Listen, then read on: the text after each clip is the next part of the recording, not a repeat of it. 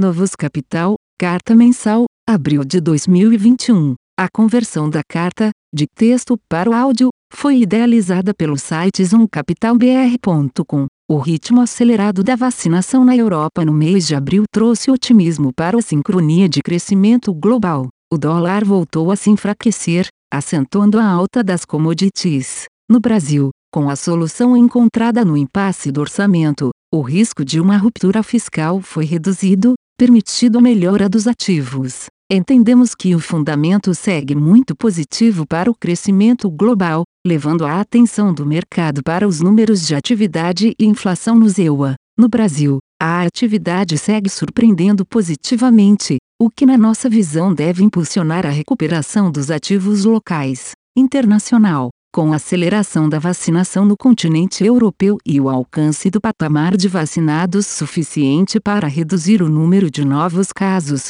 e, consequentemente, a pressão sobre a capacidade hospitalar, nos EUA e Reino Unido, os países desenvolvidos começam a ver a luz no fim do túnel. A perspectiva de reabertura total das economias e normalização das atividades traz de volta à vida diversos segmentos econômicos fortemente afetados pela pandemia do Covid-19. Uma maior oferta de doses na Europa retirou o caráter de excepcionalismo de crescimento dos norte-americanos, permitido ao mercado precificar normalização de atividade em outras regiões do mundo. Depois de Ocidente, Europa, EUA e América Latina, permanecer, por mais de um ano, como principal foco da pandemia, o Covid ressurge como uma questão na Ásia, com forte elevação no número de novos casos na Índia e problemas no Japão e Coreia do Sul, região mais importante por produção de manufaturas e cuja atividade de serviço sofreu bem menos na primeira onda com relação ao resto do mundo.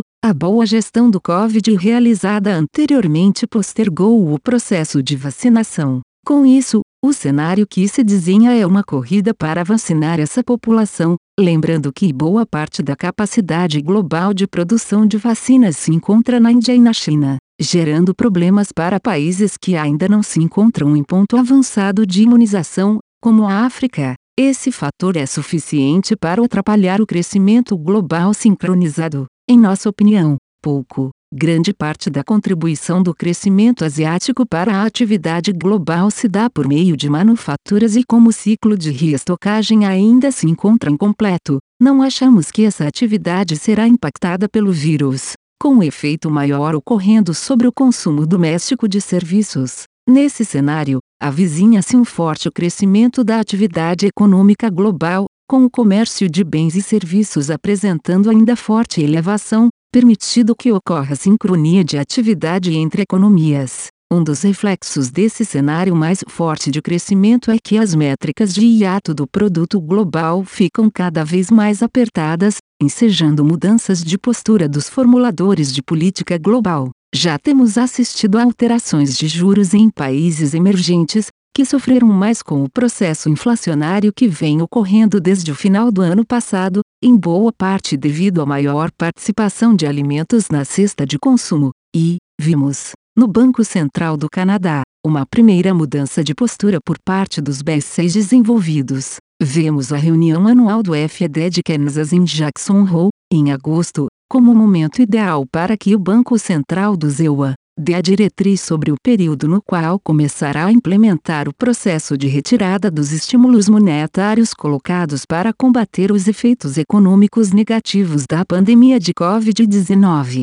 Brasil. Os dados de atividade econômica domésticos têm vindo acima do esperado, com janeiro e fevereiro bem melhores do que se imaginava em março e abril, dando indicação que a retração devido às restrições de mobilidade serão somente uma fração mínima do ocorrido em período similar no ano passado. Com isso, nossa projeção de PIB, que chegou a ficar abaixo de 3,0% para 2021, foi revisada para 3,7% ainda permanecendo um viés de alta que é função da velocidade do processo de imunização da população brasileira. A forte onda recente de Covid dá sinais de que o pior momento ficou para os meses de março e abril, mesmo que em maio devamos observar ainda um número de novos casos e óbitos muito elevado. Mas a pressão sobre a capacidade hospitalar já apresenta sinais de que está se esvaindo e possibilitará que as medidas de restrição de circulação comecem a ser retiradas. O processo de imunização da população brasileira segue ocorrendo sem sobressaltos,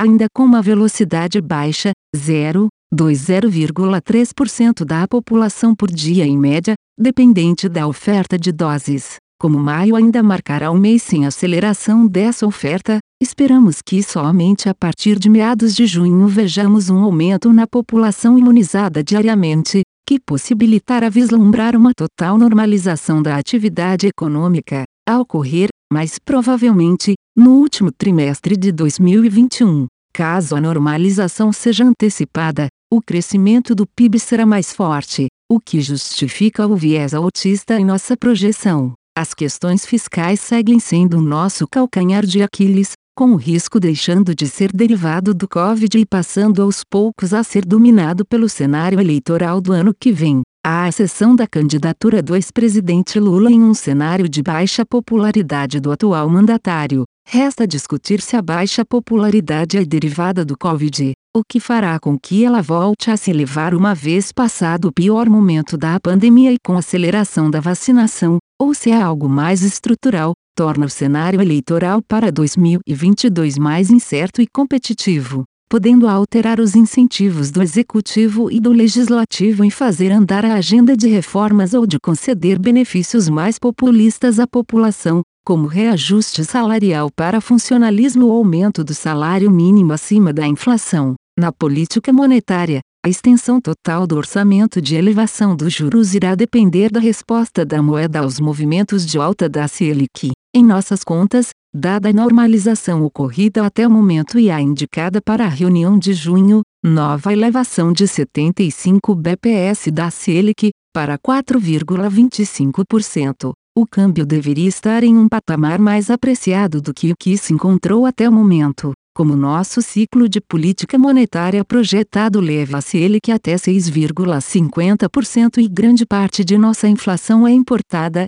câmbio preços de commodities, esperamos que uma apreciação da moeda leve a números futuros mais baixos de inflação, com a normalização da taxa de juros fazendo seu papel via moeda, renda fixa, ao longo do mês aumentamos a posição aplicada, adicionando em risco na parte longa da curva de juros. Com a confusão do orçamento resolvida, o mercado retirou excesso de altas, nos levando a encerrar a posição. Iniciamos uma posição vendida em inflação acreditando que o Banco Central conseguirá ancorar as expectativas futuras mantendo o ritmo de altas em 0,75%. Além disso, a valorização do real ajudará a devolver parte da alta transitória. Renda fixa internacional. Aumentamos nossa posição tomada em juro no EUA. Após o forte fechamento da curva no mês de abril, a assimetria se tornou favorável, com a perspectiva da aceleração da inflação nos próximos meses. Em Latam iniciamos uma posição tomada no juro da Colômbia, moedas, o book de moedas apresentou uma leve perda devido à estratégia comprada em libra versus euro. Aumentamos a exposição vendida em dólar contra uma cesta de moedas de países exportadores de commodities. Adicionamos o real nessa cesta devido ao ciclo mais forte de alta de juros e a melhora dos termos de troca. Commodities. Estamos com uma pequena posição comprada em ouro. Bolsa. Após dois meses de realização, a Bolsa Brasileira apresentou uma alta de 6% no mês de março, recuperando parte das perdas, com o Ibovespa ainda caindo 2% no ano de 2021. Enxergamos o ambiente global como positivo para bolsas e, conforme descrito no mês anterior, seguimos com uma posição direcional comprada porém mais concentrada na Bolsa Brasileira nesse momento, principalmente em empresas com histórico de qualidade e disciplina operacional, nas teses de reabertura, infraestrutura e tecnologia.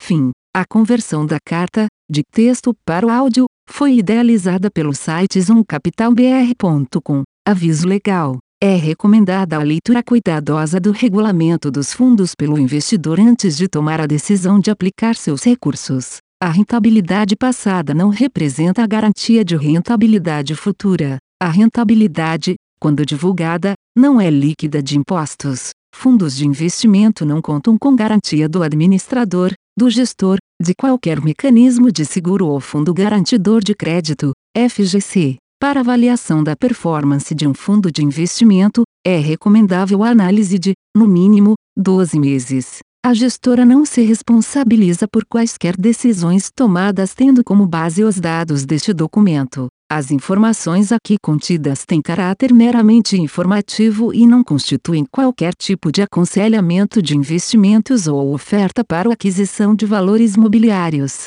Os investimentos em fundos de investimento e demais valores mobiliários apresentam riscos para o investidor. Os fundos de ações com renda variável podem estar expostos a significativa concentração em ativos de poucos emissores, com os riscos daí decorrentes.